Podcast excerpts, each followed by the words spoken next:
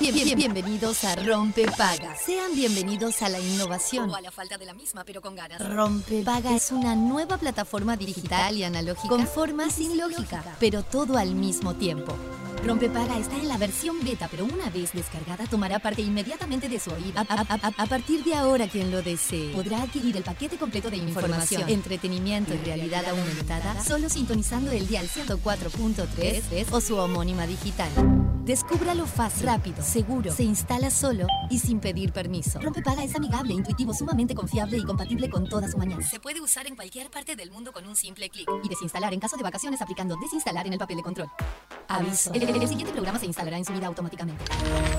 3, 2, 1. Rompepaga funcionando. We, the people, won't stand the trouble. You're about to be alone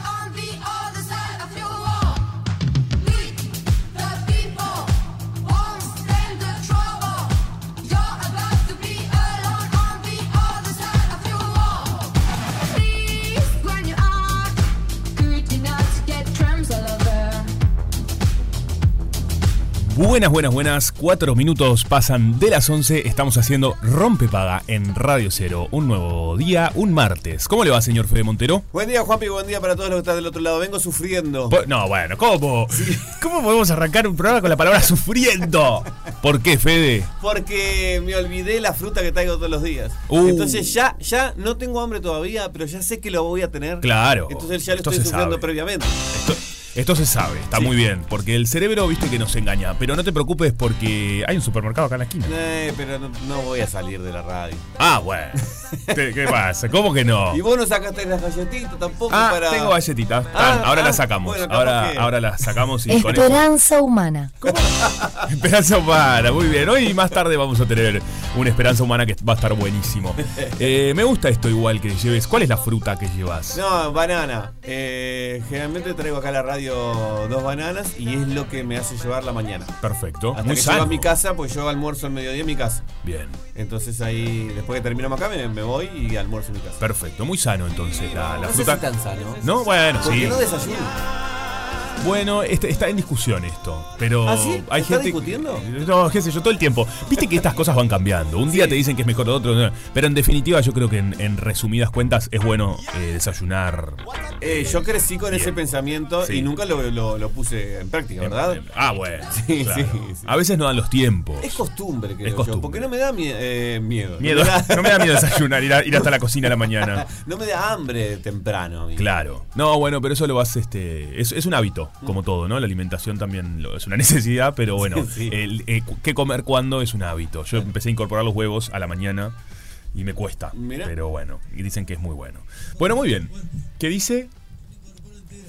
No, yo no entendí nada. No entendí nada de lo que dijo. vos- vos arrancás la mañana con los huevos, él arranca con el cuerpo entero. Bueno, no, no, por favor. Por favor. Escúchenme. Bueno, eh, mucha gente que debe estar en sus hogares eh, o vos, en las diferentes cuestiones, porque hoy es un día de paro. Sí. Eh, entonces, ¿Cómo me costó? ¿te costó llegar? Me costó llegar. Eh, te digo que yo vi más tránsito, o sea, pensé que iba a haber menos tránsito de lo que, de lo que vi, al menos hacia el Bueno. centro. Vi algunos ómnibus, hay servicios que están al 70, al 80%, Sí. entonces están funcionando. Yo vi solamente Kutza. No vi, Bueno. como- no vi Ahí va.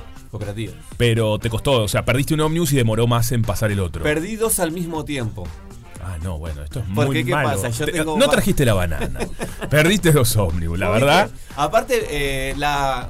¿Viste? La, ¿Cuál es la peor forma de perder un ómnibus para vos? Ah, es lo veo pasar. Es bueno, es lo que pasó. Sí, lo veo pasar. Cuando ves pasar el ómnibus. En la vereda y- de enfrente. No, eso es O malísimo. sea, no podía cruzar porque pasaban autos. Pasaban autos. Y estaba Ahí va. parado en la parada. Estaba parado en la parada. Yo estaba a la altura de la parada, pero no podía cruzar. Es mala esa. Igual me ha pasado una un poco peor, que es me distraje un segundo, pasó el ómnibus, se fue y yo estaba parado en la parada. Bueno, esa es más rara todavía. Es rara, esa es rara. Pero viste en 18 de julio, cuando estás con el celular y qué sé Sí. yo, que estás contestando algo de trabajo y cuando querés acordar el ómnibus pasó y siguió de largo. Sí, y vos sí. estás ahí como un perejil. Bueno, es bravo, sabemos que es complicado, así que en la jornada de hoy, eh, pero yo me a mí me sorprendió que sí había tránsito, eh, Eh. movimiento, por supuesto, muchísimo menos, pero que igualmente este, se mueve la cuestión. ¿Te parece si pasamos con nuestro momento útil? Me parece excelente. Muy bien, momento útil del día de hoy en Rompepaga, como bien ya saben, es un momento para generar un servicio, algo que puede estar bueno. Eh, cuota fija de UTE. Opa, ¿qué pasó? Eh, mediante simulador podés saber si te conviene pasarte a la nueva tarifa. ah, yo lo hice hace muchos años. Ah, ¿ya lo hiciste? Sí, ¿Y bueno, te- creo que es la misma, ¿no? ¿Te La del vino bien? nocturno. de- Sí, en claro. su momento, ahora vamos Sí. las modificaciones, pero en su momento yo te estoy hablando, ponerle capaz que 3, 4 años. Sí. Me cambié, recién me había mudado a un nuevo apartamento. Y la portera me dijo, a vos no te conviene no tal cosa. Qué- qué crack Y averigüé portera. si era la que me sacaba el perro, también eso, sin yo pedirle todo. Era. Una, una maravilla. ¿Cómo no le pedías si te sacaba el perro?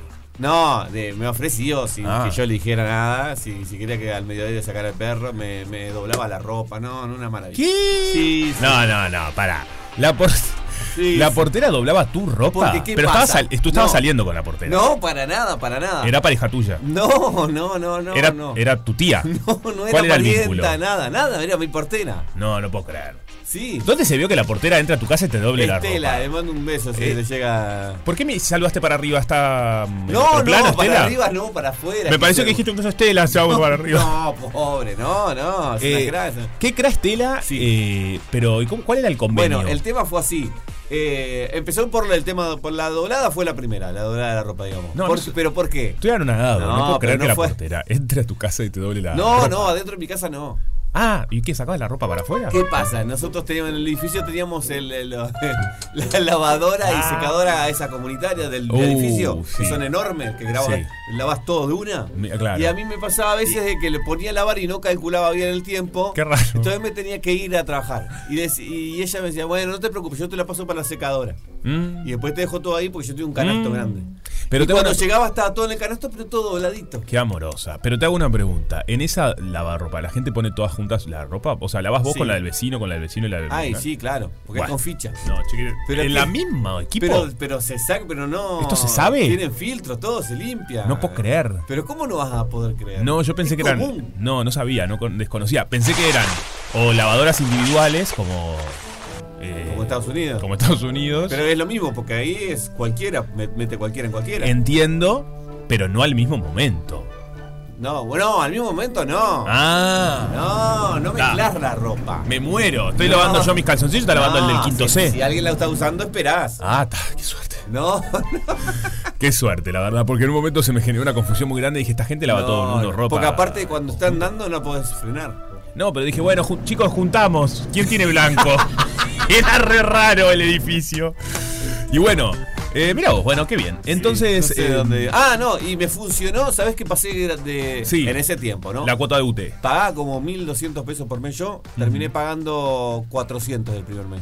Va, 400 pero te pesos. vino bárbaro. Sí, no sé qué pasó, pero, pero y siguió bastante eh, constante. Mira vos. Bueno, para calcular el importe a pagar se toma en cuenta lo abonado en los últimos 12 meses y se estima un valor promedio. Esto es lo que hacen justamente. UT lanza este lunes la nueva modalidad de tarifa denominada cuota fija. Es una forma de pago que tiene como ventaja, de alguna manera sabes, de alguna manera no, sabes de antemano cuánto hay que abonar por la factura de energía Claro. eléctrica. Este es algo nuevo, no es lo que estaba ya hablando yo, que el que hablaba Claro. yo de la tarifa nocturna. eh. Exactamente. Según informó la empresa estatal, cada seis meses se realizará una evaluación del comportamiento del consumo de energía y los importes generados por el consumidor, que puedan incluir multas, recargos, cuotas por financiación, entre otras variables. Eh, así que bueno, para los clientes que quieran saber si les conviene, si no, cambiarse a este servicio de cuota fija, eh, hay un simulador eh, Sí. web, en la web oficial justamente de UTE, que está a disposición y ahí puedes hacer el chequeo. Ahí se quemó todo. Ahí se quemó todo, no, ojalá que no, por favor. Eh, por supuesto que para poder realizarlo no tenés que tener ninguna deuda con UTE. No, claro. Una antigüedad mínima de 12 meses, no tener bonificación del bono social, no tener una irregularidad ante UTE en los 12 meses, eh, tener tu cuenta de UTE un solo acuerdo de servicio eléctrico activo y no podrán adherirse a cuentas con acuerdo de servicio con la modalidad de microgeneradores. Mira, no, eso no sé cuáles son los microgeneradores, no pero la gente que es debe saber.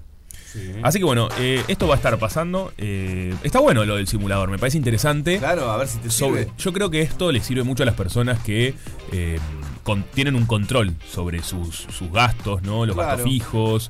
Este, me parece que esto es importante. Es una nueva, de alguna manera, una modalidad de ahorro. Yo te digo, a mí me, la otra la otra formalidad, digamos, este, que usé yo, en- o el otro servicio que usé yo en su momento, que, que era la tarifa la tarifa nocturna, sin saberlo me, me sirvió muchísimo.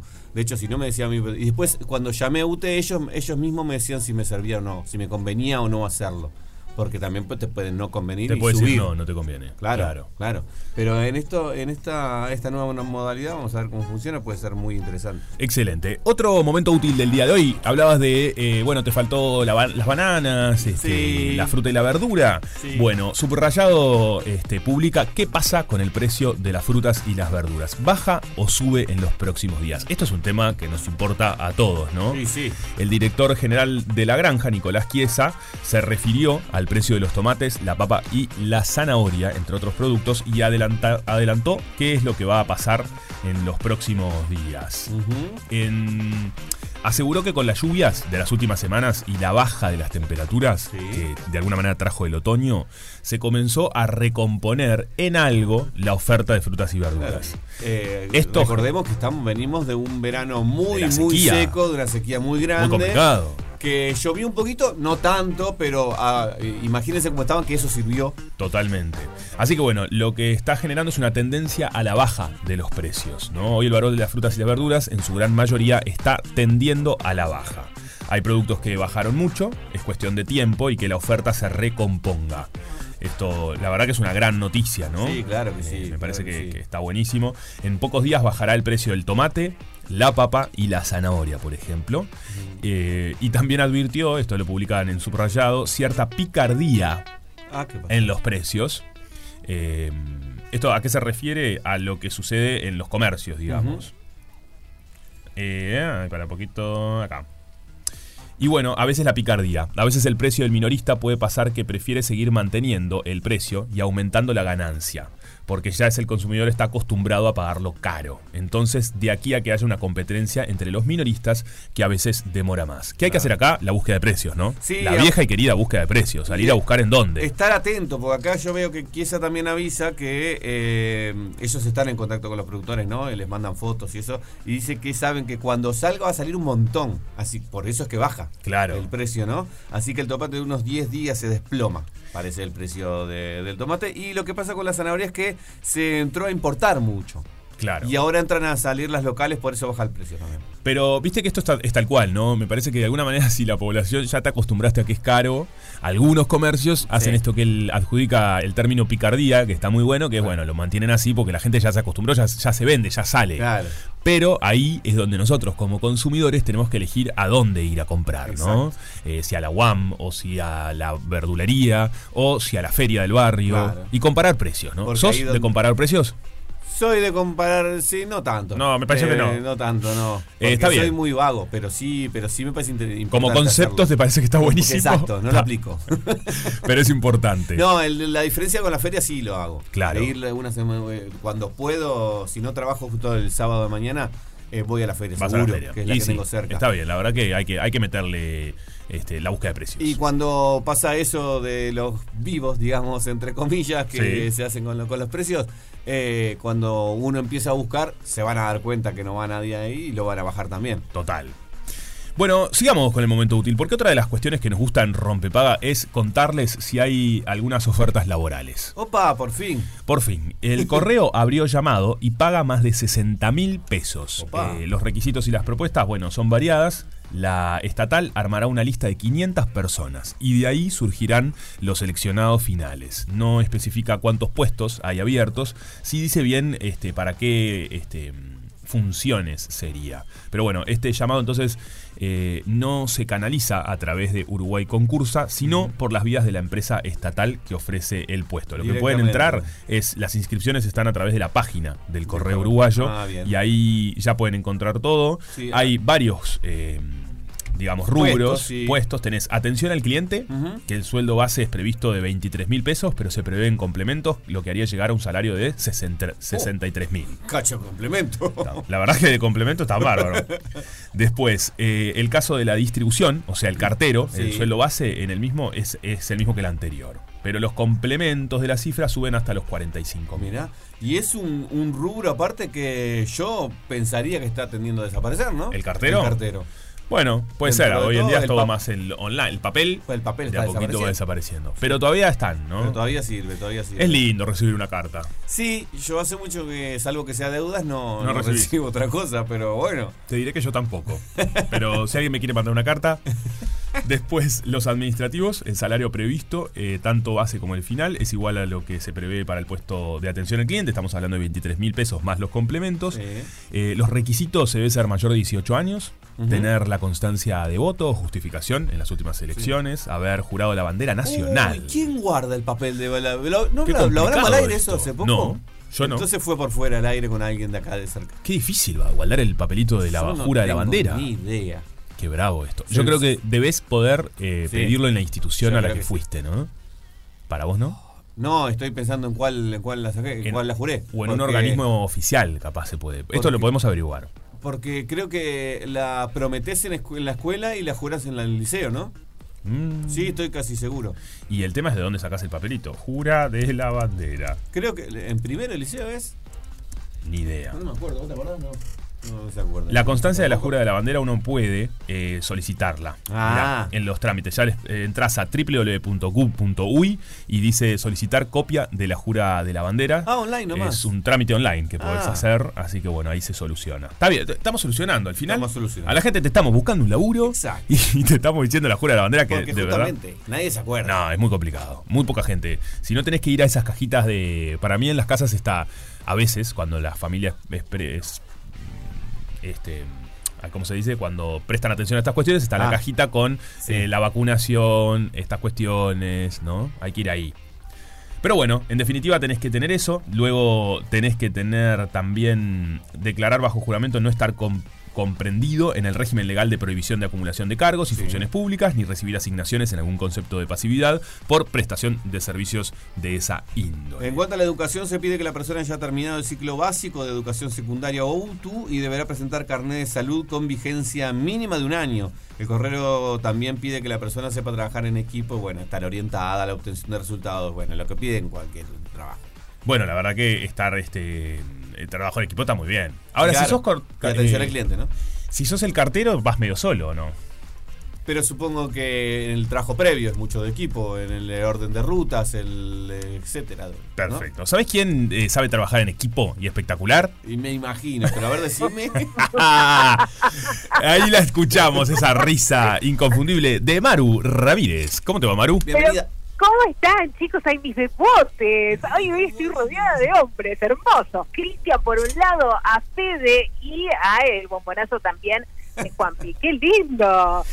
Amaru, acá, hay, acá eh, hay una por interno una denuncia de que No. de que de que vos te quejaste de que eh, pare- te parecías a Walt Disney ¿Por qué? Porque estaba así congelada. porque te acá. tenían en el freezer, claro. Exacto, me tenían en el freezer, muchachos. ¿Qué está pasando? ¿Voy a llevar alguna carta, no? A, a, a gerencia. Y Este, si, no, si vas a llevar carta le está dando trabajo a alguien. Claro, el cartero. Totalmente. Mira, varias cosas. Primero, buenísimo lo del complemento. Me encantaría tener un complemento así de esa manera. Sí. Segundo, lo de las lo de las cartas está buenísimo. Me hiciste acordar a mi abuelo. Mis abuelos vivían en España y eh, mi abuelo siempre me mandaba cartas eh, escritas. No hay nada más lindo que recibir la Qué carta de lindo. correo. ¿Te mandaba de España acá la carta escrita a mano? Me la mandaba. Exacto. Ah, no. qué divino. Yo Mi supe mandar. Utilizaba, utilizaba eh, la, la máquina de escribir y mi abuela sí, este puño y letra. No, ¿sí? qué divino Eh, esto. No, hermoso, Yo hermoso. supe así que, mandar eh, eh, cartas eh, escritas a mano eh, a amigos cuando me vine para vivir a Uruguay de chico. De Argentina. Amigos que habían quedado en Argentina. Mirá vos, qué lindo. Qué, qué lindo. qué entrados en edad que están ustedes. Sí, no, tremendo. Imagínate lo que te voy a contar ahora. lo que les voy a contar ahora. Este que- Ah, Ah, Cuando yo era adolescente, Sí. eh, digamos que tenía tenía varias amigas que estaban acá en Maldonado, en Punta del Este. Entonces yo como vivía en Montevideo, soy de Montevideo, entonces nos mandábamos algunas cartitas. Pero para que no nos descubran, era lo que nos estábamos diciendo, decidimos con el cassette grabarnos en el radio grabador y eh, inventar algunas palabras, entonces nosotros teníamos nuestro propio diccionario. Muy Eh, bueno. entonces el cassette viajaba de Montevideo a, a Maldonado y de Maldonado a Montevideo. Excelente. Hermoso, muchachos, divino. Yo también Eh, inventé un idioma con unos amigos. El chata se llamaba. ¿En serio? Se extendió por Ay, el sí. en un momento. Me, me encanta, me encanta que, que inventen cosas, que utilicen esas mentes creativas, tipo son brillantes, brillantes. Y hablando de lo de la, lo de la picardía, lo de la picardía, vos sabés que me hiciste acordar también, me están haciendo pensar mucho ustedes, ¿eh? ¿Vos viste? No, no, tremendo. Una semana fui a, fui a un supermercado, ¿sí? Y vi en la góndola de las bebidas espirituosas, Sí. ¿no? Eh, una bebida X que salía a 900 pesos. Ajá. A la semana siguiente hubo como una especie de eh, bajada de precios y, y descuentazos y qué sé yo, eh, y había un 30% de descuento. Dije, está buenísimo, me la voy a comprar, ¿no? Imagínate, 900 pesos la semana pasada, menos el 30%, hermoso, Sí, ¿no? Buenísimo. No, no, pero el precio eran 1.300.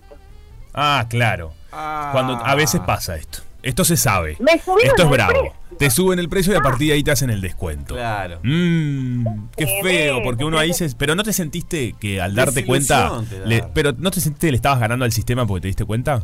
Ah, Es linda Bueno, la bien, eso satisfacción. es, es, es lindo, es lindo, tenés razón, lo vi, no lo vi desde ese momento, pensé que me estaban cagando, pero... Este, No, de, de hecho lo estaban, pero, pero de alguna manera vos, vos fuiste más, más viva que el sistema y Claro, dijiste, no te "Mm, dejaste". A mí esto no. Tenés razón, ay Juanpi, todo, les deseo un Juanpi en la vida de todos. Claro, uno siempre tiene que encontrar la vuelta para estar medianamente feliz.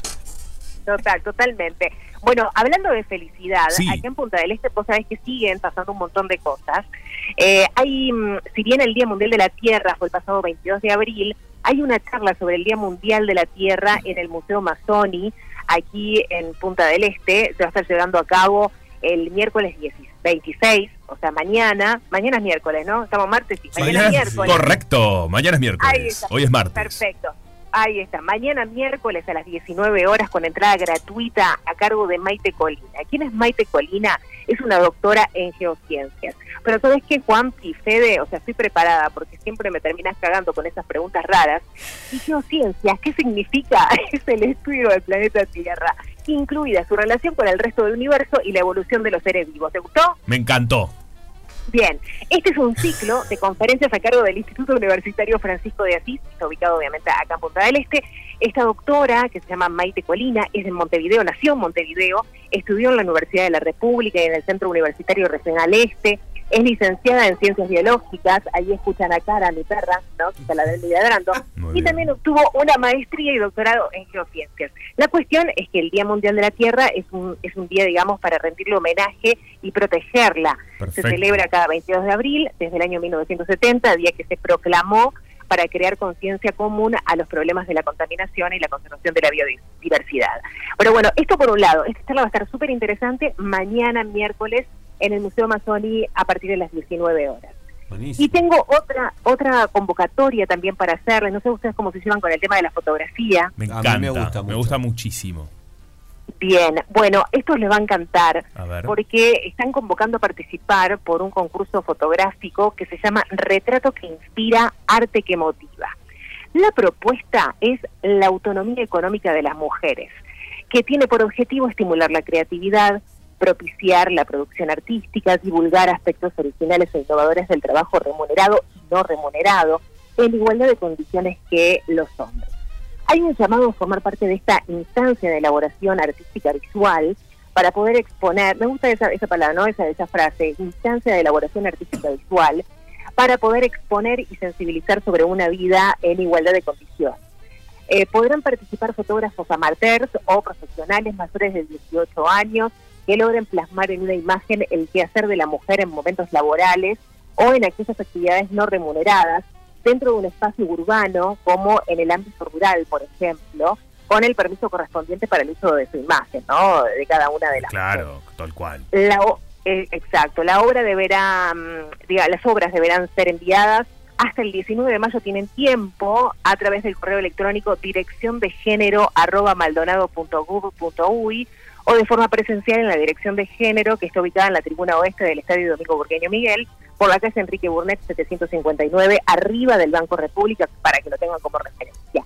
la Dirección de Género va a estar otorgando un primer premio de 6 mil pesos uruguayos, un segundo premio de 4 mil pesos uruguayos, además se van a estar otorgando 10 menciones especiales, así que va a estar buenísimo también poder participar y plasmar eh, la autonomía económica de las mujeres. ¿Qué les pareció? Excelente. Excelente, Está sí. buenísima la, la propuesta, la Sí, verdad. la verdad que sí. Divino. ¿Vos cómo te llevas con la Eh, fotografía? No, me llevo como el traste. Digo, que, eh, que- qué sé yo, ahí la, lo voy a- Pero a la hora de, de hacerla o a la hora de, de mirarla. No, soy de esas típicas que se saca, por ejemplo, con el tema de la... De, a ver, para una eh, con una selfie, ¿no? Sí. 500, 600, más o menos, antes de subir algo. Uh, Ah, no, sí, pero yo, Este. yo soy yo soy más bueno sacando fotos a los demás que a mí mismo. Claro, claro, sí. Eh, me parece que estaría más de tu lado, Fede. y bueno, es difícil, es difícil, pero es lindo saber retratar, ¿no? Algunas cuestiones. Es Sí. linda la fotografía. Me encantó, Maru. La verdad que hay un montón de cuestiones eh, para hacer. Está movidito siempre el este. Divino, sí, viste que no, no se para, por más que sea temporada baja. Totalmente. Igual a lo largo de la semana voy a tener un montón de cositas lindas también para comentarles, así que arriba con todo. Les mando un besote enorme, chicos. Beso grande. ¿Cómo está el clima ahí? Está espantoso. Bárbaro. No, te iba a decir que el viernes no la tenemos. ¿El viernes no estás? El viernes no la tenemos, Mm. pero falta. El viernes no, me, me- me pasa que voy a estar en ruta, muchachos, me voy para este para VA. Ah, Ah, ah, bueno, la semana eh, siguiente vamos a tener eh, con los cuentos de allá entonces. Claro. Oh, pero ¿sabés qué? Voy a tener ahí una, una bitácora de, de- ¿Vas a ver algo de teatro? ¿Eh? ¿Algo de teatro? Y mira, estoy tratando Bueno, para de. Catarina Bertuzzi. Bueno, Por perfecto, ejemplo. perfecto. Este, pero pero bueno, viste que siempre se agota todo muchísimo. Sí. Y todo todo lo que yo les he comentado, no me acuerdo si fue a ustedes o, o a la Negra o a Rosana, siempre les comento que cada vez que vayan a, a planificar, digamos, viajar a Argentina, por lo menos tienen que un mes antes ya reservarse las entradas. Bueno, es lo que no hice. Claro. Este, pero pero pero bueno, capaz que tenemos suerte. Y sí, seguramente. Si no, hay mucho mucho teatro también en Buenos Aires, más under, que este, ahí tengo algunos piques después para pasarte. Ay, me encantó. Dale, pásame todo lo que tengas. Bueno, Maru, eh, que disfrutes lo que queda de todo este gracias. martes. Bueno, muchísimas gracias. Un beso enorme para, para todo el equipete de Rompepaga. Un Beso, beso grande. Bueno, muy bien. Este martes 25 hay paro en nuestro país, paro general de 24 horas, Sí. eh, movilización en contra de la reforma de la seguridad social. Perfecto. Seguramente hay muchos oyentes nuevos de Rompepaga, bienvenidos. Sí, quizás eh, los niños también, porque no hay escuela, ¿no? Claro, ahí está, estamos Así que- todos. Así que bueno, se viene un lindo segmento para escuchar también con los más pequeños, porque son cosas lindas que pasan, que nos hacen creer en la humanidad. Estamos haciendo Rompepaga en Radio Cero. Rompe para.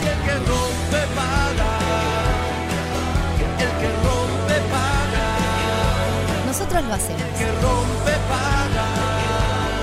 ¿Vos? Nosotros, eh, como bien ya saben, tenemos un segmento que se llama Esperanza Humana, donde eh, hablamos de proyectos que iluminan de alguna manera algunas cuestiones positivas de, los seres humanos, ¿no? Esta, esta raza que a veces eh, tenemos algunas cuestiones, algunas cosas no hacemos muy bien, la verdad, pero hay otras que están buenas, que hacemos cosas positivas y que salen bien. Y ese es el caso del proyecto que vamos a conocer hoy, que se llama Cosa Buena, que lo que proponen son soluciones creativas para la accesibilidad universal. Por ejemplo, el pasado 23 de abril fue el Día Internacional del Libro y me parece que está buenísimo hablar que este, Cosa Buena está por sacar el cuarto libro de colección infantil accesible. Así que bueno, para conversar sobre este proyecto eh, y bueno, todas eh, las cuestiones porque tiene varias aristas, estamos en comunicación con Nadia Carreras, quien es fundadora de Cosa Buena. Nadia, ¿cómo estás? Bienvenida a Rompepaga. Hola, buen día, ¿cómo estás? Muchas gracias por la invitación. Por favor, a ti, gracias este, por, por acceder a estos minutos. Y bueno, contarnos un poco eh, de qué trata Cosa Buena, ¿no? ¿Cómo es este emprendimiento y desde dónde surge? Cosa Buena es una empresa social eh, con el fin de, de acompañar a las organizaciones que quieran eh, implementar cambios concretos para realizar, eh, este, para que su inclusión sea más real, o sea, cambios en la accesibilidad para la inclusión de personas con discapacidad, específicamente. Bien. Eh, en, en este andar que hemos tenido desde, desde hace unos, unos años, en este acompañamiento, lo que descubrimos es que no estamos tan preparados como sociedad para realizar esos cambios y de hecho los desconocemos la mayoría de las veces.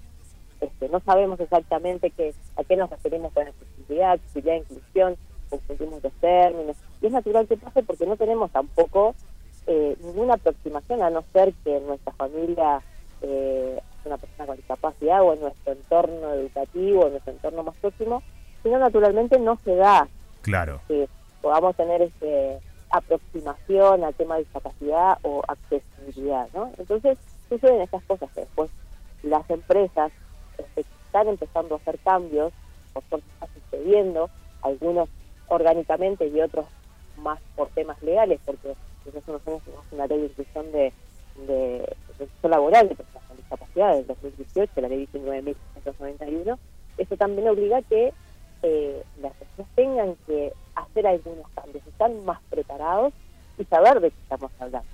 Eh, en ese sentido es que hemos encontrado, eh, bueno, que, que nos falta, nos falta camino como sociedad, ¿no? Este, y en ese, en ese descubrimiento decimos, bueno, ¿cuál es nuestro rol eh, desde la sociedad civil, o como, como empresa?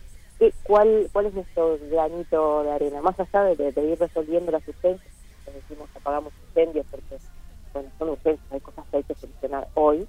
Este, ¿Qué podemos aportar para, para que este cambio, que es un cambio social, un cambio cultural, este, a mediano y a largo plazo, se dé efectivamente? Claro. En- y ahí es que surge este proyecto, como, como otros que tenemos a nivel educativo este, y cultural, este proyecto editorial de los de los libros que, que mencionaba recién. Buenísimo, porque además este eh, además asesoran también a otras editoriales, ¿no? Este, en el caso de poder adaptar las publicaciones que ya están en el mercado, que eso también es importante, porque a veces es que se crean nuevas, pero hay otras que está buenísimo que logren eh, tener una adaptación. Mira, hay un caso muy práctico que sucediendo, que venimos trabajando, por ejemplo, con- en colab- en colaboración con Pen- Penguin Random House, con el libro Guardianas de Emilia Díaz, Sí. una, una experiencia de éxito en donde pudimos hacer, eh, digamos, tomar algunas decisiones para que el contenido del libro fuera accesible para personas con discapacidad visual y con- o, o con discapacidad auditiva. Este, ese fue, y de hecho lo estamos aplicando porque ahora ahora este, estamos trabajando con un segundo libro de Emilia Díaz. Este, funcionó, funciona, se puede hacer. En cada caso, las, las soluciones, los caminos son un poquito diferentes. Por eso ahora te voy a contar cómo trabajamos con esta colección infantil, que es nuestra, es un proyecto de Cosa Buena que presentamos en el Fondo de, Innovación Inclusiva de ANI eh, en el 2018. Este, es un proyecto que tiene el acompañamiento de ANI. En este caso, eh, es una colección de cuatro libros Eh, los cuatro libros de, cuentos infantiles tienen una base convencional, un libro que tiene sus ilustraciones y texto, pero además combina, suma el braille, eh, o sea, toda la historia también está el intercalado con el, con el cuento en sí.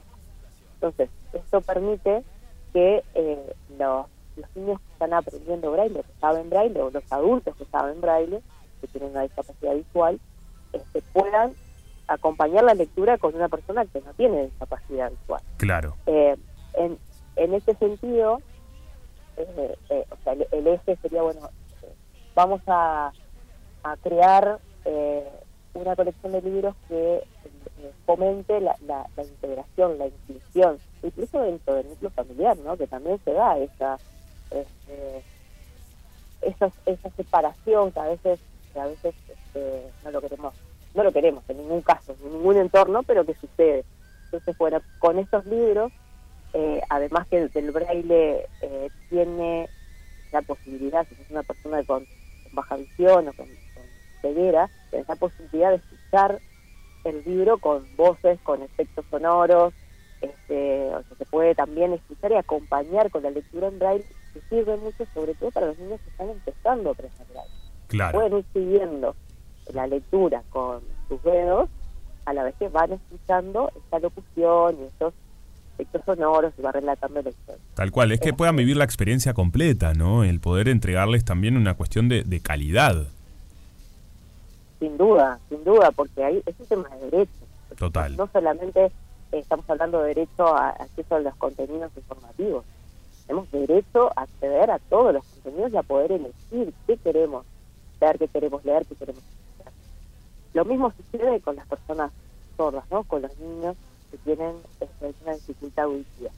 Tendemos a pensar que cuando tenemos un texto escrito, esta, eh, esa brecha está salvada, porque bueno, decimos, bueno, lo pueden leer, pero resulta que no es tan así. Las personas que tienen una dificultad auditiva les cuesta mucho aprender a leer y no es una cuestión de capacidad, es una cuestión de la forma en que las personas docentes aprendemos a leer y a escribir. Claro. ¿Cómo lo hacemos? En general relacionamos un grafema, o sea, la, la imagen de la letra A, B, C, ¿no? del abecedario, con un sonido que nos podemos escuchar. Por imitación, después vamos formando esas palabras, oraciones y textos más complejos. Bien. Las personas, sobre todo las personas que nacen sordas, tienen esa dificultad, no se imaginan el sonido. ¿Cómo suena la, la B? C? No, no, no lo pueden hacer bien. Entonces les cuesta eh, la lectura, sobre todo ver textos más extensos. Capaz que pueden leer algún título, este, la, la señalética, la- es posible que la puedan leer, pero ya cuando el texto es más extenso tienen una dificultad. Y por eso es, es importante que la lengua de señas esté presente. Es el idioma natural de las personas sordas, y de hecho es lengua oficial en Uruguay. Tal cual. Eh, entonces es importante que los contenidos tengan lengua de señas. Sin duda. de Quiero destacar también el taller de introducción al teatro en lengua de, de señas que se estuvo realizando, que también está buenísimo, ¿no? Entender y comprender nuestro, nuestro teatro, no solamente la lectura, sino que todas las, las opciones eh, de consumo cultural eh, sean accesibles para todas las personas. Sí, sin duda también este, así como ese como esos cuentos tienen eh, lengua de señas o sea si escaneas el código QR que está que está destacado hacia el inicio de, de- de los libros. Este, la historia también está en lengua de señas uruguayas en este caso. Eh, también el acceso a los contenidos culturales en toda su más amplia este, concepción eh, es importante. También he- hemos trabajado eh, acompañando a algunos grupos de teatros, este, incluso todo el camino también que ha hecho el sobre con, con, con el- la idea de, de incorporar estas herramientas de para la inclusión. Eh, tuvimos una intervención, una participación sumamente enriquecedora en la obra Hay un bien afuera de Andrés Papaleo, Sí, este, en donde la idea aquí fue no este, no sumar el intérprete como algo externo a la obra, sino que fuera parte. claro. Entonces se suman dos intérpretes de lengua de señas, pero que son parte de la obra. Porque, ¿Qué sucede si no? La persona sorda tiene que mirar la escena y después se va a su mirada a un rinconcito donde está el intérprete y, y- y no puede integrar la información que le llega en, en la lengua de señas y lo que le da actualmente la escena. Entonces necesariamente está más integrado el intérprete a la obra, a la misma escena, eso se da más naturalmente y no tiene esa dificultad de estar Lógico. diciendo para dónde mirar. Este, y bueno, fue todo también un camino de aprendizaje en donde también creo que es un caso de éxito porque hay un gran afuera, tuvo varias funciones con lengua de señas, se va a seguir presentando este año también. Está buenísimo y además eh, generan este, antecedentes, ¿no? Para que esto se contagie y sean más los proyectos que, que inicien este camino, que entiendan que, que es una manera de llegar a todas las personas, que está buenísimo y que habla de eso, ¿no? De, de- de que todas puedan eh, consumirlo libremente. Mirá, ahí, ahí, eh, ahí tenemos una convención internacional de los derechos de las personas con discapacidad que en el marco de la ONU, está por el 2006, que Uruguay la firma, es parte, eh, Estado parte de, este, de esta convención, la firma en el 2008, este, en donde se habla, eh, hay un par de artículos específicos que habla sobre el acceso a la cultura y a los y a los este, productos culturales este, y a las herramientas de accesibilidad, o sea que el, el Estado, sobre todo los Estados partes que firmaron, tienen eh, un compromiso de acompañar este tipo de proyectos también desde órbitas privadas, ¿no? Entonces, este, y creo que esto está sucediendo. Excelente. Bueno, esto eso es- nos, nos da esperanza, como se llama nuestro segmento de esperanza humana, justamente que esté pasando. Si la gente quiere acceder cuando salga el libro y buscarlo, ¿qué- ¿en dónde lo tendrán disponible? Bueno, este, el libro es el cuarto, que se llama La Barra Interplanetaria. Tiene una particularidad, le- nosotros le agregamos una vueltita más todavía en los desafíos de hacer accesibles los contenidos, es que la convocatoria, cuando nosotros hacemos convocatoria abierta para llegar al- a, la- las cuentas, ¿no? para que estén inéditos. esta vez hicimos un llamado eh, para que el cuento original fuera en lengua de señas y lo eh, hicimos la interpretación, el pasaje al español que llevó un desafío extra porque no es literal, digamos, es una interpretación. Entonces, este, es una historia que, que presentó Jimena Romero, que es una persona sorda. La adaptación la hizo Nidia Pérez, que es una intérprete oyente. eh, y bueno, y después, además, quiero destacar que este proyecto, además de ser accesible para las personas con discapacidad visual y, y auditiva, es inclusivo, que también incorporan al equipo de trabajo personas con discapacidad. En este caso, y para este cuento, eh, se sumó Nicolás Paredes, que es el, ilustrador, tiene una discapacidad motriz. Para el, para el cuento 2, por ejemplo, que llama Conectados, eh, el ilustrador era Rodrigo González, que es una persona sorda. O sea, en el equipo de trabajo, el equipo técnico también participa, participan personas con discapacidad. Pero Excelente. porque son talentosas, no porque tienen discapacidad. Sí, tal cual, y es entender que, que la inclusión hace da, da mejores resultados, ¿no? Se llega a lugares más copados este, si, si somos todos partes de, de un todo, justamente, y la inclusión desde el equipo. Nadia, muchísimas gracias por tu tiempo y bueno, decirle a la gente que pueda visitarlos, tienen página oficial, también están en Instagram como cosabuena.uy y ahí conocer este y todos los proyectos que vienen realizando. En las redes nos encuentran, sí, por arroba cosabuena.uy y al, al libro, a este, la barra interplanetaria, que se le ahora cualquiera de los anteriores, eh, eh, lo encuentran en la librería, pero también lo pueden solicitar a través de hola, arroba cosabuena.uy o por WhatsApp al 099-657-933, 099-657-933.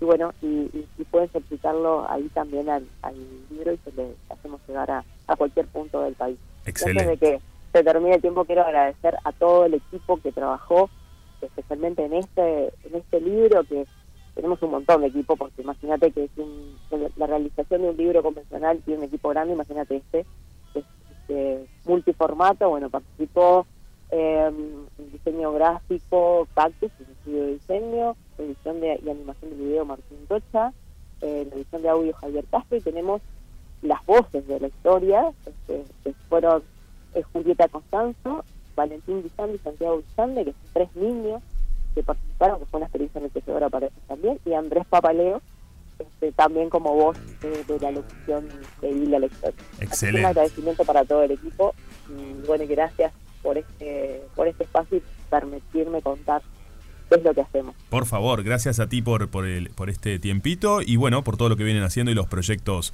este, que vienen creciendo y seguramente vendrán más. Nadia Carreras, muchísimas gracias por estar en Rompepaga. Muchísimas gracias, que tengan buen día. Buen día. Eh, quienes quieran conocer todos los proyectos, Cosa Buena, están en Instagram y son estas soluciones creativas para la accesibilidad universal. Sí, será importante. Estamos en Rompepaga, Radio Cero. Esperanza humana. Llegaron algunas señales. eh, esto, sí, justamente, esto es buenísimo. Señal de taxi, escuchen bien, ¿eh? Escuchate esto, Fede. Señal de taxi argentino irrumpe una transmisión en vivo de la NASA. No. Esto es real. Pero ¿cómo pudo haber pasado? Esto es una genial. A esta altura de la vida. Te digo, vos sos argentino. Mira el taxi. Me encanta. Ay, muy bien, peluche. Exactamente, señal de taxi argentino. Al momento de producirse la interferencia, la Estación Espacial Internacional se encontraba a 430 kilómetros de altura sobre el territorio argentino. ¿Vos sabías con- que con, con algo parecido a esto Sí. nació Petinati, el personaje Petinati?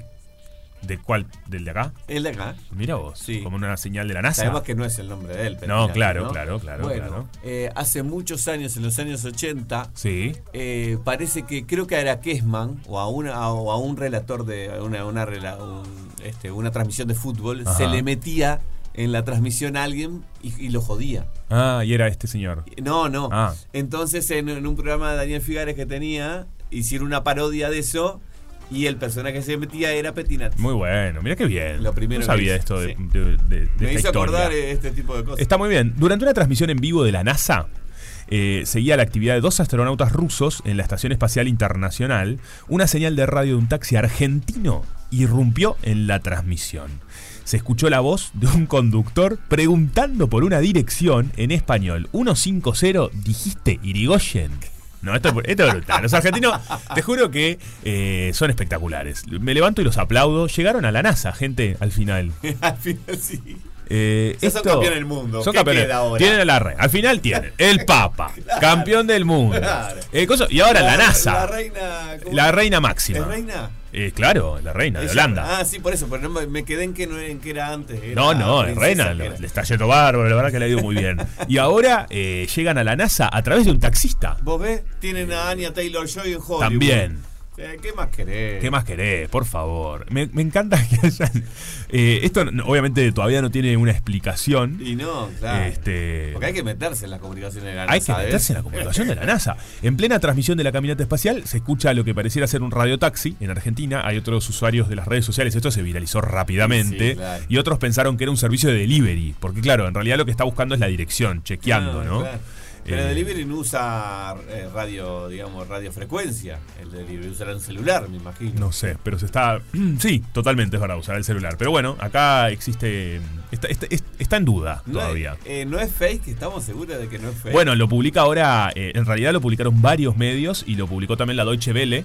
la Dolce Vele. La Deutsche Welle, justamente porque esto llamó mucho la atención. Eh, que está chequeado. entonces. y por lo menos está chequeado que esta noticia se viralizó. Sí, claro. ¿no? De que sucedió. Eh, pero sí, este es el, diario oficial alemán, Deutsche Welle, justamente, que hace referencia a esto y me encanta. La verdad que hayan llegado a la NASA. Porque ¿sabes lo que me pasa con esto? Que em, da la chance de que todo puede suceder, ¿entendés? Sí, sí, O sea, claro. sos un taxista y llegaste a la radio de la NASA, estamos todos en la misma, en definitiva. Y sí. Porque, ¿qué pasa con esto? No, no, las telecomunicaciones son muy confusas. Tanto inteligencia artificial, tanto que te crean cuestiones eh, falsas, que no sé qué. Tanta el chat GPT, eh, la conductora de televisión que sacó Maduro el otro día, eh, creaciones de seres humanos de repente y se cuela esta, esta imagen, este Claro. sonido. ¿Cómo Sí, puede ser? Es, es muy raro. Es a esta muy altura Para mí el taxista este eh, se debe sentir muy orgulloso. Y sí, y sí, se fue astronauta por un día. Fue astronauta por un día, claro, al final. del taxista astronauta. Eh, ¿Sabés que cuando yo era chico tenía unos walkie-talkie y me regalaron para mi cumpleaños? Ahora me hizo acordar Yo esto. tuve también. Qué bueno los Qué bueno. Qué buen regalo Le para un niño. los uno a Tiago el, el- el verano pasado. ¿Tuviste también? no lo agarro también. Tú- vos también- Todos tuvimos walkie-talkie Y acá. sí. Yo no sé si se si, si se sigue usando. Sí, mi sí, sobrino le regalamos Ah, le regalaste a Tiago. a Tiago, sí, Divino. Bueno, no lo he usado con amiguitos, es muy chico también. Es muy pequeño. Y no, y lo que pasa es que yo lo usaba con una, por ejemplo, una tenía una amiga vecina pegada. Él no tiene el mismo edificio amigos, entonces no. obvio, todavía no tuvo la posibilidad. Claro. Eh, ¿Qué dice? Que se llamaba Estela, no era la portera esa. ¿no? Esa era la portera. ¿Con la portera usabas walkie-talkie? no. Yo usé y, se- y en mi cumpleaños me lo regalaron el 11 de enero, hace muchísimos años cuando era un niño, y entró la policía, el, el- Ah. el radio de la policía. Se metían, sí. No, se. Ahí era más fácil meterse. Eso claro. La irreo taxi también se metió. Ahí se mete Radio Taxi, pero fue rarísimo que se metió la policía, me acuerdo de mi cumpleaños. Ahí está. Ahí está. Estaba con los walkie-talkie. Eh, me parece un regalazo. Igualmente es muy lindo, si no tienen walkie-talkie, hacer la de la piola con dos vasos de plástico O latas. o latas. Sí. Eh, estamos haciendo todo ¿Sabes por dos nunca pesos, lo ¿no? hice yo, pero realmente funciona. Sí, funciona. Te divertís un rato. Si viste eh, walkie-talkie, no, no llega el presupuesto para el walkie-talkie. Tristeza. Es tristísimo mi, mi posibilidad, pero bueno, de verdad que ingeniarse. Yo de niño jugaba mucho con cuestiones Sí. así. La- la- la ingen- el ingenio aparecía y una piola, dos vasitos de plástico, dos latas y al menos jugabas chirás un Sí, poco. sí, Ah, eh, Otra que hacía mucho era ataba un regalo. De un regalo falso, como una billetera, pero en este Ah. caso era un regalo y lo dejábamos en la calle con Sí, una piola. Yo lo hacía eso, pero yo llevé un, lo, lo llevé un paso más. ¿Cuál era? Que un paso previo a llevarlo un paso más también, digo. A ver. Ahora vas a entender. Porque lo hicimos en Millán, en la calle Millán, Sí. pero teníamos una, una cámara de filmar rota. Ah. Entonces, después la- que, que caían en la trampa, le hacíamos, estábamos filmando No, la no, cámara no, oculta. Y la persona creía que estaban Sí. filmando. Era buenísimo. Eran Es como los youtubers, pero sin todavía Eh, eh, no existía claro. todo eso. En ese tiempo era las cámaras ocultas de Videomatch, ¿no? Las cámaras ocultas de Videomatch, Claro, claro. pero no filmamos nunca nada porque estaba rota. No, genial. La verdad, este, esas cuestiones de, de ingenio, ¿no? De- yo creo que los niños ahora se van a jugar online y, y se pierde un poco todo Sí, esto. sí, sí. Pero bueno, eh, 097-44103, porque hoy no los invitamos a conversar, pero siempre nos gusta recibir sus mensajes, audios. ¿Qué juego eh, recuerdan de niños? ¿Por qué no? Podemos hablar de eso, ya que estamos. Nos queda poco tiempo, después Nos vamos a hablar de. viejazo. Nos pegó el viejazo, la verdad. Si quieres hablarnos, contarnos qué juego recordás, con qué te divertías, eh, eras de, de los walkie-talkie, no eras de los walkie-talkie, atabas los vasos, nada. Y bueno, hoy comenzamos eh, la jornada hablando de la ropa que uno lava, ¿no? Y los lavados que hace. que bueno, muy raro esto de, de Estela, pero bueno, no importa, lo No dejamos por ahí. raro. No es raro. No es raro, Para los que se enganchan recién, bueno. Fede tenía una portera que era, la verdad, una, este, Una ama. Era todo. Sí. Era básicamente como tu tía. Eh, básicamente, un poco sí. Le lavaba la ropa, le doblaba. No, le doblaba la ropa. Do- me doblaba la ropa, me sacaba el perro. Increíble. Bueno, y justamente llega un mensaje que dice: Hola chicos, ¿nunca mandaron lavar ropa a un lavadero? Ahí se mezcla todo, según los colores, nos dice. Y esto a mí me dejó anonadado. Sí, yo respondí por texto porque era entretando y dije, bueno, le respondo, jaja, tenés razón, pero después me puse a pensar, pero uno no lo ve si pasa eso. Claro, no lo sabés. Porque vos dejás la ropa en el lavadero y te vas. Yo no puedo creer que la laven toda junta con la de otras personas. Estoy muy anonadado. y me gustaría, si alguien del otro lado, honestamente, no nos tiene que decir en qué lavadero trabaja, no importa. Pero por favor, eh, cuen- nos cuentan si esto es real o no. Yo Si se entrevera duda. y se mezcla la ropa. Yo no puedo creer porque la, la deberían perder, mezclar. eso no te puede iba a decir, ¿cómo sabes cuál es cuál después? No, ¿De, quién es- rarísimo. de qué clientes, qué, qué, qué prenda? Es muy, Si muy, muy difícil. junto. Pero además. eh, En realidad, por un lado, es lógico. ¿Cómo? Para ahorrar agua. No, porque para ahorrar, para ahorrar tiempo. Porque si te ven varios clientes con poquita ropa, lo metes todo en el mismo lavarropa. No, no, no, te digo que me está generando una impresión. Pero yo pues- no puedo creer. Porque me genera cierto. eh, voy a decir una cosa fea, pero es un poco desagradable. Porque yo, el- ni siquiera por, por mí mismo, por la otra persona. Pobre persona, no quiero que laven con lo mío y yo lo mío con lo de la otra persona. Es un entrevero que al final es una locura. A mí me surge esa duda de que de cómo si pasa ¿Cómo eso identifican? realmente, cómo identifican No, de qué es muy cliente raro. es cada Es difícil. No, porque creo que eh, el, quien nos escribió eso no tiene está pasando. Hola chicos, trabajo en una tinto y lavamos ropa. Esto está pasando en vivo, por favor, ¿eh? Y está escribiendo. Me interesa muchísimo saber esto. Imposible hacer clientes juntos. Ah. Mirá, bien, qué suerte. La verdad que me estás transmitiendo tranquilidad. Eh, no sé cómo se llama esta persona, esta oyente o este oyente. tranquilidad a la Tranquilidad a la familia. familia, al pueblo. Eh, la verdad que esto era muy, muy, muy jorobado para mí. Porque se me rompió el lavarropa en casa y estoy llevando, llevé a Ah. un lavadero. E igualmente, voy a ser sincero, le llevé a mi mamá, que le agradezco ¿Pero ese también. es el lavadero de tu madre? No, también llegó a mi mamá los fines de semana, pero a veces en la semana, por ejemplo, he lavado el acolchado, pero bueno, el acolchado es obvio que lo lavan solo. Sí, porque ¿Entendés? no entras. Nos dice por acá, esto me encanta, esto está, está haciendo en vivo, ¿eh? Servicios en vivo. Nos dice, trabajo en una tinto, lavamos ropa. Imposible hacer clientes juntos. Es por separado y secado por separado. Tranqui, nos dice, gracias. Qué grande. Qué grande, la verdad, te agradezco mucho porque estaba, ya la estaba pasando mal yo. Pero es la misma persona que había escrito antes No, no, no, anterior. Ah, no, es alguien este, que la verdad que me parece una cra. Porque fíjate, el del anterior, el Sí. que te puso- dijo lo, lo, lo que El anterior. lo que se hacía juntos. Sí. Creo que tiene un emprendimiento de eso, ¿o no? Fíjate en el. Puede ser. Mira, porque llega usuario. otro del lavadero. Mira toda la gente que. que- le mandamos un, un saludo grande a toda la gente que está trabajando en los lavaderos. Este, porque la verdad que está lleno. Mira que nos dicen acá. primero en el rubro lavadero. Primero en el rubro, el rubro somos de las piedras, eh, saludos son geniales, nos dice Luciana, eh, la lavandería artesanal, Gracias, y dice la, la ropa no se mezcla. Perfecto. Bien. Dos. eh, con tre- te- el periodismo, tres fuentes verdad. Sí. Nos falta una. Llega un audio que ese hay que checarlo porque acá no puedo chequear en vivo, me da miedo. Tengo- yo siempre tengo miedo que me insulten, viste, del otro lado. Eh, pero bueno, no, están llegando muchos mensajes, muy buena onda, bien, ta, tranquilidad, ¿no? Al fin y al cabo, no nos mezclan la ropa, esta gente hace un bien por todos nosotros. Así que gracias al rubro de lavaderos. Pero también llegó algún mensajito de audio que nos Sí. cuentan a qué jugaban cuando eran niños. A ver. Bueno, Ah, eh, porque era muy ingeniosa la persona que nos escribió. Recordemos que 097-44-1043 es nuestro número de WhatsApp. A ver qué dice por ahí. Ella acaba de dejar.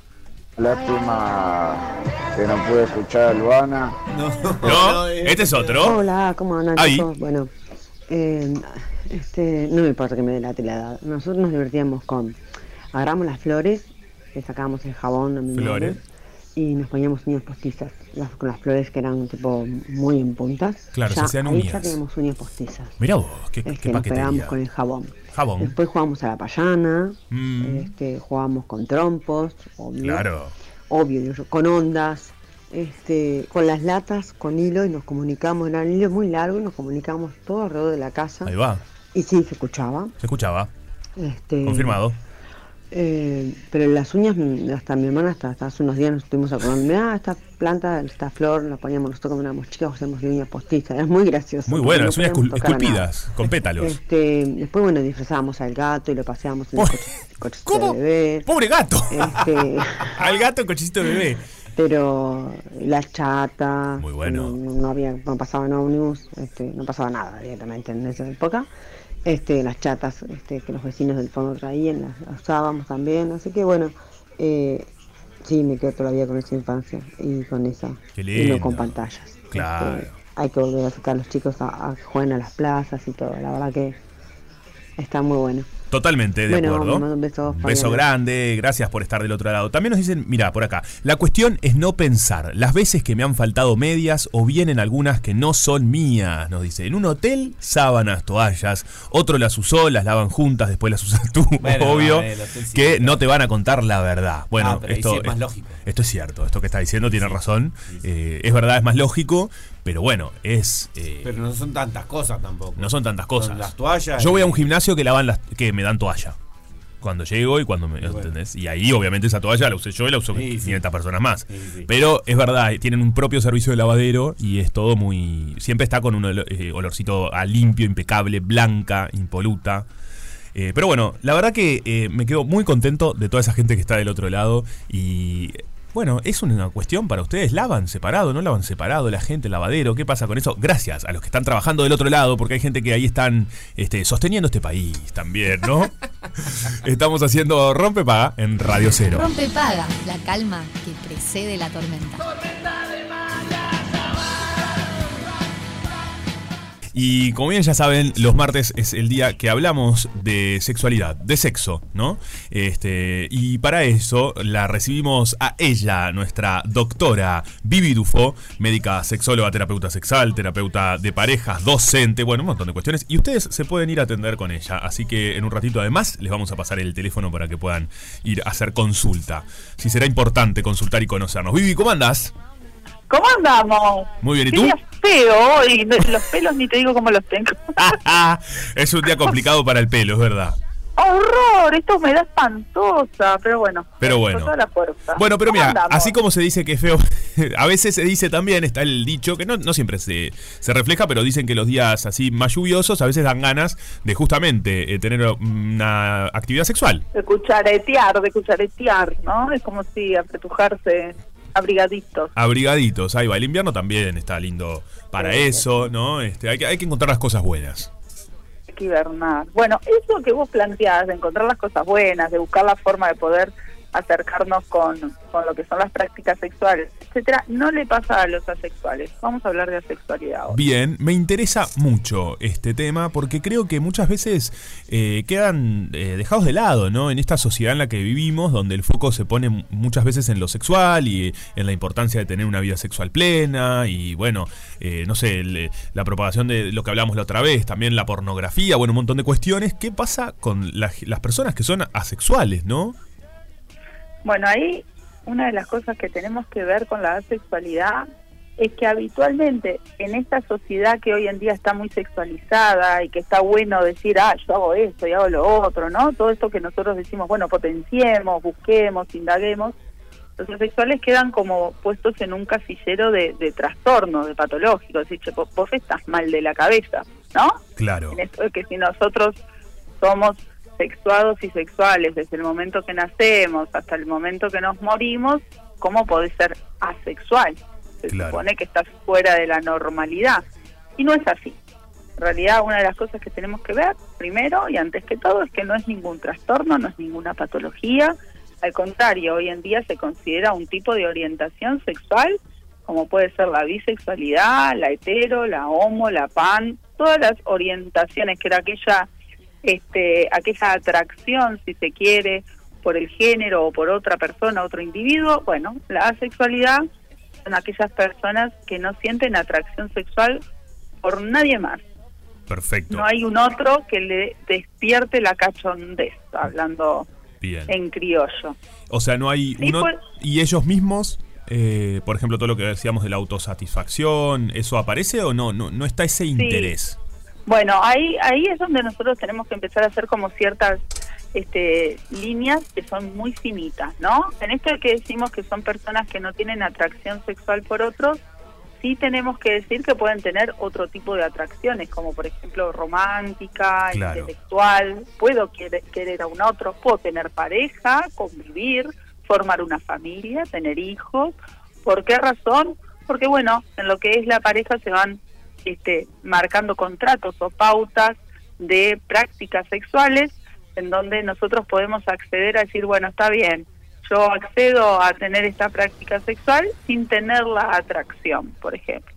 En ese mismo sentido va el tema de la autosatisfacción. Puedo masturbarme sin dificultad, poder llegar a disfrutar inclusive de, esta práctica sexual, pero no se genera eso de, de esto de, de- de la atracción en sí, del deseo por hacerlo, sino que lo hago más como una cuestión de autosatisfacción, de, de cumplir con ciertas pautas y normas, o, o de desagote tensional, como plantean algunas personas, ¿no? Decir, bueno, yo me siento tensionado, me masturbo, ya está, y listo, lo hice y punto.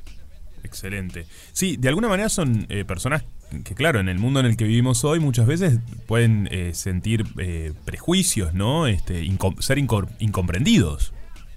son incomprendidos en realidad. Por eso te digo, habitualmente los tratamos como si fueran patológicos. El tema de que si yo me voy a lo que son, por ejemplo, los trastornos del deseo sexual, uno de los criterios para nosotros poder diagnosticar estas alteraciones es que tiene que generar malestar personal o interpersonal, Claro. el síntoma o la situación clínica en la cual yo estoy viviendo. Las personas asexuales no tienen malestar ninguno no, no vienen a la consulta diciendo, ay, che, ¿sabes qué? Eh, No tengo ganas, y mi pareja me reclama y no tengo ganas, y me gustaría tenerlo. No, nunca van a llegar a la consulta planteando eso.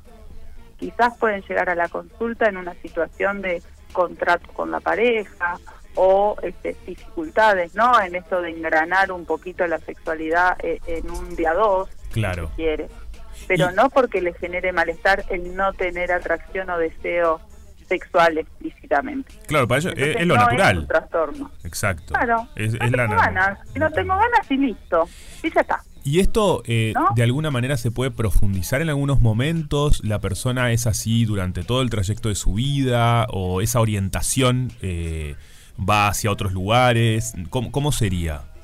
Viste que lo que es la sexualidad es, es un ida y vuelta, ¿no? Es de nunca acabar, es muy variable, muy versátil. La idea es que uno pueda tener la capacidad de vivir su sexualidad en cada momento, en cada lugar y con cada vínculo o persona. Entonces nosotros podemos, en esta asexualidad podemos pasar por distintos parámetros, si se quiere. La sexualidad en sí se considera que es un, un término o un concepto paraguas, como es la palabra trans, el término trans. Bueno, ¿qué es transgénero, travesti, transexual? tal? ¿No? Una cantidad de cosas. Bueno, lo mismo con la sexualidad. Y hay dos grupos bien grandotes que se llaman la grisexualidad y la demisexualidad. Hay mucha gente famosa que hoy en día te dice, "Ay, yo soy demisexual, porque también como que necesitan, si bien tratamos de no encasillar, en esto de necesitar eh, el sentimiento de pertenencia, nos encasillamos nosotros mismos, ¿no? Es como que nos metemos el, el rotulado en la frente.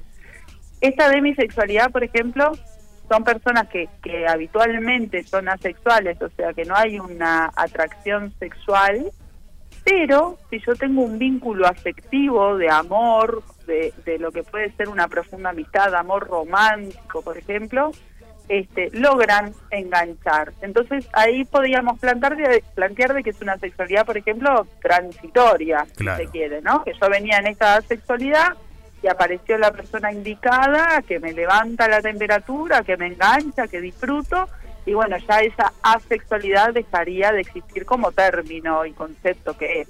Bien. ¿ah? Entonces puede pasar. Después tenés la grisexualidad o gris asexualidad, dependiendo de las distintas bibliografías, que ahí lo que te plantean es que experimentan atracción sexual este, alguna vez, o que si por ejemplo aparece un impulso sexual es muy bajito, es como que aparece ahí una velita pero que enseguida se apaga, no es algo que aparece y voy en búsqueda para ejecutarlo, sino como que decís, uy, esta persona me encanta, está yo, ah, está, ya está, ya pasó y listo, no llego a ejecutar. Bien. Ah, serían esas dos términos más grandotes. Pero en este, eh, por ejemplo, en esos casos, ¿no? Porque después también está eh, cuando la orientación sexual de alguna manera no es eh, ser asexuado o asexuada, eh, está que las personas normalmente atraviesan momentos de libido más alta, más baja, eh, ganas, no ganas. Eso también es, es natural y está correcto y pasa. Eh, Bueno, ahí es donde nosotros, mira, el- eh, una de las cosas más frecuentes y vienen a la consulta, sobre todo mujeres, chicas, diciéndote, che, ¿no seré que yo soy asexual? Porque Claro. no tengo ganas nunca, ¿no? Entonces buscan esto de decir, bueno, necesito de vuelta, encasillar, necesito que vos me digas que yo no estoy mal por no tener ganas. El tema es que cuando nosotros empezamos a indagar ese, ese síntoma o esa queja del no tener ganas, y te pregunto, por ejemplo, ¿estás en pareja o te gusta alguien? No, en realidad no me gusta nadie, este, tengo ahí como un amigo con cierto derecho que a veces me llama, bueno, genial. Cuando esta persona te busca o intenta tener el encuentro, ¿vos te activás? O sea, ¿genera lubricación, ganas, deseo? Sí, bueno, entonces no sos una persona sexual y tampoco tenés un trastorno del deseo. Claro. Entonces, ¿está? Porque la persona asexual es no tengo ganas nunca, ni aunque me busques, ni no me busques, ni me pongas una peli subida de tono, ni me hagas un masaje tántrico. Sí, no le tengo sucede, ganas, no, no tiene ganas, punto. No claro. necesito, no me prendo. Exacto. No necesito. Bien, ¿Ah? me, me gusta esto de que no signifique que algo esté mal, ¿no? Eso es No, importante. para nada. Es que no hay algo mal. Esa es una de las cosas que, que estas personas luchan constantemente en no tolerar o, por ejemplo, te dicen, yo no quiero que me encasilles, yo no tengo un trastorno, ¿no? Bueno, estás en celibato. Esa es otra de las cosas que le suelen decir. Ah, sos como locura. Claro. No, no, pará. Porque el celibato en realidad es una práctica que, si se quiere, es una autoimposición o, o está impuesta por, por la iglesia o por la religión a la cual yo soy fiel y predigo. Me dicen, bueno, dentro de las pautas o de las normas, esta persona no puede tener prácticas sexuales, pero eso no significa que sea sexual, porque cuántos curas hay que se enamoran, o bueno, otras tantas prácticas que ya conocemos y se han sido denunciadas por lo que pueden ser abusos, etcétera. Son cosas diferentes, no, no, yo no entro en celibato. Claro. ¿sí? O, por ejemplo, sos antisexual. Bueno, no, tampoco. El antisexual, ahí de vuelta, viene muy agarrado al tema de la religión o de la educación erotofóbica, que se quiere que es que el sexo es malo. Entonces yo soy antisexual. Sí puedo tener ganas, pero mi, mi aprendizaje o mi educación me enseñó de que esto no está bueno hacer. Entonces yo bajo la cortina. Y sin embargo lo sufro porque por dentro capaz que sí tengo esas ganas, sí me interesa, o consumo pornografía, o me masturbo. ¿ah? Son cosas distintas. No es una patología, no podemos confundirla con el celibato, no podemos confundirla con el antisexual, no podemos confundirlo con los trastornos del deseo o de aversión sexual, porque no genera malestar. Eso es lo primordial. Las personas asexuales no tienen malestar en esa orientación. Bien. Fundamental entonces. Vivi, si la gente se quiere comunicar contigo para hacer alguna consulta, ¿dónde lo pueden hacer? Bueno, ahí mira, tenemos, eh, yo trabajo con, con una cantidad de especialistas en el consultorio que nos encuentran en el 091-265-250 o si no me buscan por las redes. Estoy en Instagram como doctoraufo.sexóloga o, o ponen doc Vivi Dufo y aparezco. Y si no, en, el, en lo que es la página web que es www.doctoraufosexóloga.com.uy. Ahí me encuentran y pueden hacer todas las preguntas que quieran y acercarse a- al consultorio. Me encanta. ganas. Me encanta, me parece una, una gran opción, ¿no? En todo momento de la vida. Estés, no estés en pareja, estés disfrutando, estés sola, solo, lo que fuese. Pero bueno, querés indagar más, conocerte, ¿no? Porque de eso se trata. Y, y- estar Está bien. buenísimo, en realidad, animarse a, a consultar fuera de lo que puede ser alguna dificultad, sino decir, che, tengo, que por suerte cada vez hay más, ¿no? Parejas, por ejemplo, de mucho tiempo que te dicen, ah, estaría bueno, ya hace 20 años que estamos juntos, ¿qué Claro. vamos a hacer? ¿Qué no se nos ocurre? O queremos que nos asesores con algún juego. No, son consultas que por lo general, cosa para, para tener presente, la consulta sexual tiene que ser eh, de corto periodo de tiempo. Los tratamientos sexuales son cortos, cortos Bien. eficaces. Tipo de Perfecto. conducta de, de- de terapia cortita. Está buenísimo. Y no, no, no lleguen solamente cuando está incendiado el rancho, gente. Eso, exacto, exactamente. no cuando estoy en el horno. Claro. decir, bueno, dale, vamos a investigar, ¿qué podría hacer? O bueno, esto no me gustó, tratemos, solos no podemos, lo solucionamos, pero no cuando ya estamos, que, que a ver, llegamos cuando ya estamos en el Sí. horno, intentaremos apagar el fuego también. Obvio, se, se puede solucionar o no, pero bueno. Sí, pero la idea es que las personas estén bien. Todo tiene solución. En busca de la felicidad. Claro. Me encantó, Vivi. El, pasarla bien. Excelente, de eso se trata. Y para eso también está este espacio, justamente, para ir sacando dudas, Claro pasarla bien, entender de qué es va. Así que bueno, muchísimas gracias, Vivi. Nos estamos viendo el martes. Exactamente, ya saben entonces quienes estén del otro lado, les repito, el celular por si no les quedó claro es el 091-265-250, o si no, doctora Dufu, dufo.sexóloga, así la encuentran en Instagram. Rompe paga. Rompe paga. Cruzando al otro lado. El que rompe paga. Oh, llegó, es, es- ya son la una. Y está la negra con nosotros. ¿Cómo andas, negrita? Hola chicos. ¿Cómo estamos? Siempre bien. Me encanta eso. Negra, eh, mira, así, yo no me quiero eh, eh, tomar mucho tiempo de este pase, pero hay un tema que picó muy lindo. Ay, mamá. Que es el tema de eh, cuando mandamos la ropa a un lavadero, Sí. si la lavan separado junta, y hay mucha gente que está trabajando en lavadero que nos escribió.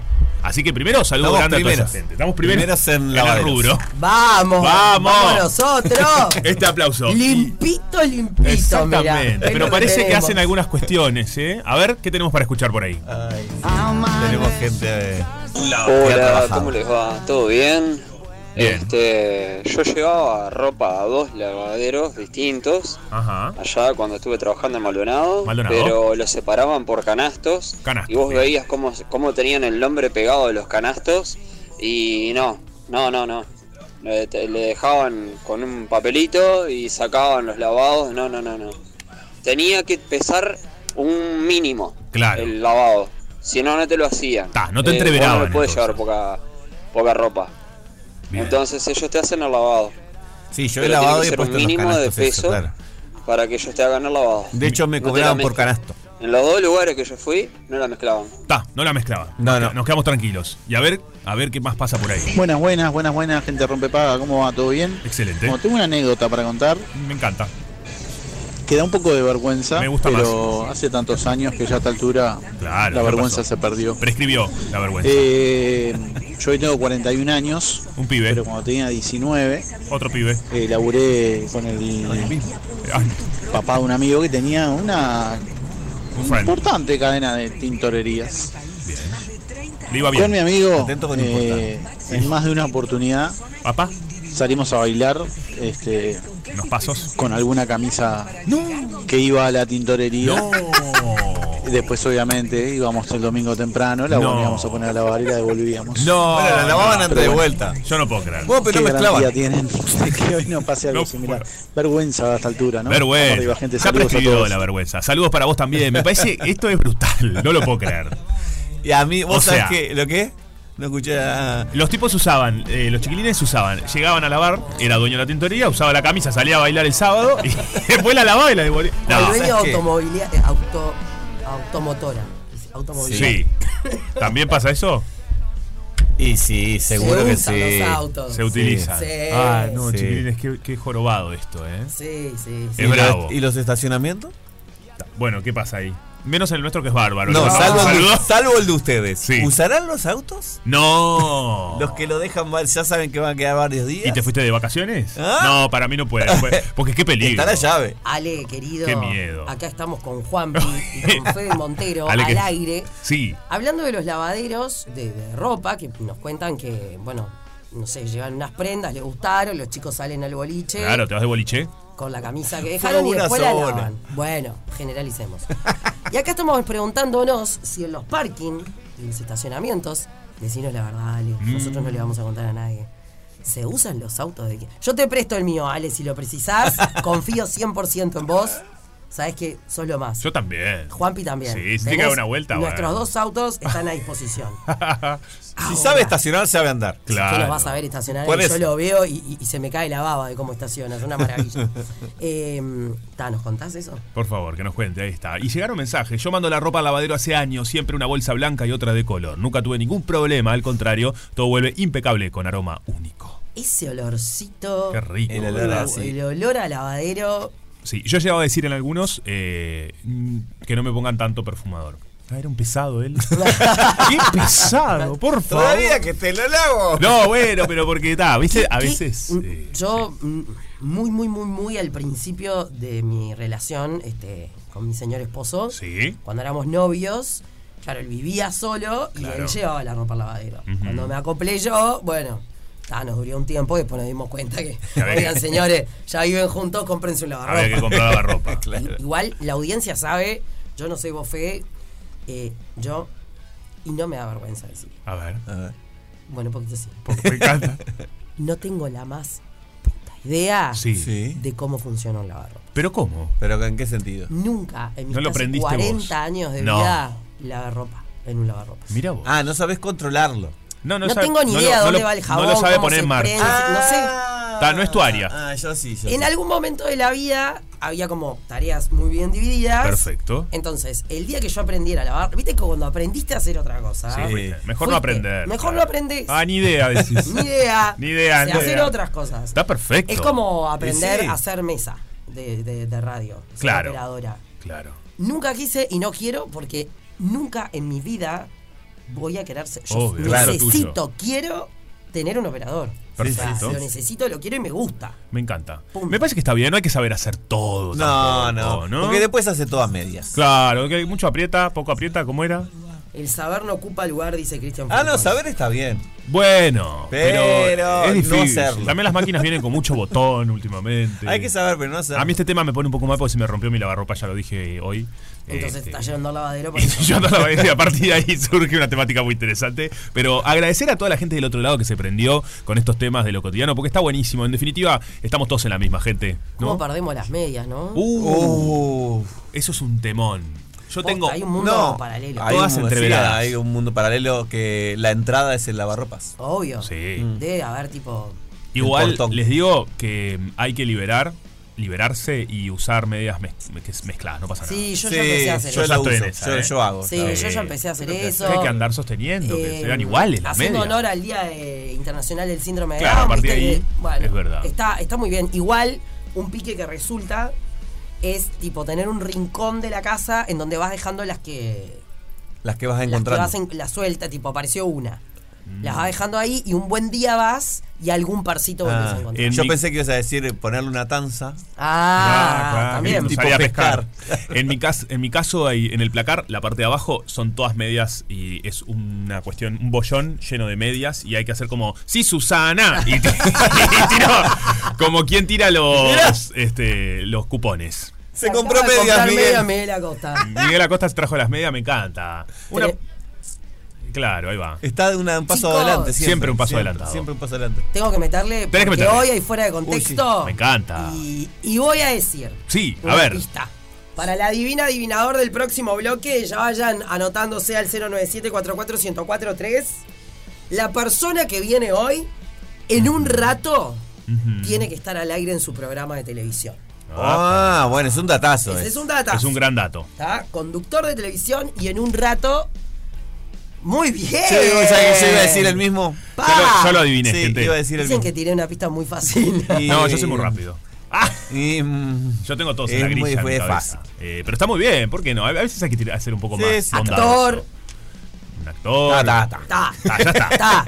Listo. Ta, ta, ta. Y Bueno. estoy re feliz de que venga. Yo quiero mandar un saludo grande a, a- Está votada. Está votada en un ranking la mejor portera del mundo. Ay, sí, no, esto es lindo también. Que es Estela, que le llegó, le llegó lo que, a lo Le que- llegó que hoy la nombraste. comentario. Qué lindo. Eh, la verdad que esos porteros y porteras que, que ayudan mucho. Un saludo para Estela. Que, que quieren su labor. Qué linda voz a Estela. su- ¿Escuchaste el audio acá conmigo? Ah, sí. Muy linda voz, Estela. Sí, sí, sí. Eh, nos escribió Alejandro. Sí, ¿qué Dice, unos grandes. No, ni loco. Por lo menos aquí los autos son como mis hijos. Exacto, es verdad. es, cierto lo que dice, porque yo cada vez que llego lo, lo deja de punta para que salga todo cuidadito. Así que bueno. Pará. Eh, sí. Hay una parte más, dice. Eso no quiere decir que no pase en otros lados. Igualmente averiguar por los talleres mecánicos. Mm. Ay, me parece que se presta más la cosa. Esto último nunca lo dije. Los talleres mecánicos. Bueno, todo este tema hay que averiguar. Me encanta, se abrieron muchas ventanas para seguir Me más encanta. adelante. Window, window, window. Window, window, window. Bueno, Los hemos llegado chicos. al final de Rompepaga y eso significa que es el comienzo de. Otra tarde negra. Rompe paga. Una fiesta. Con final feliz. Rompe paga.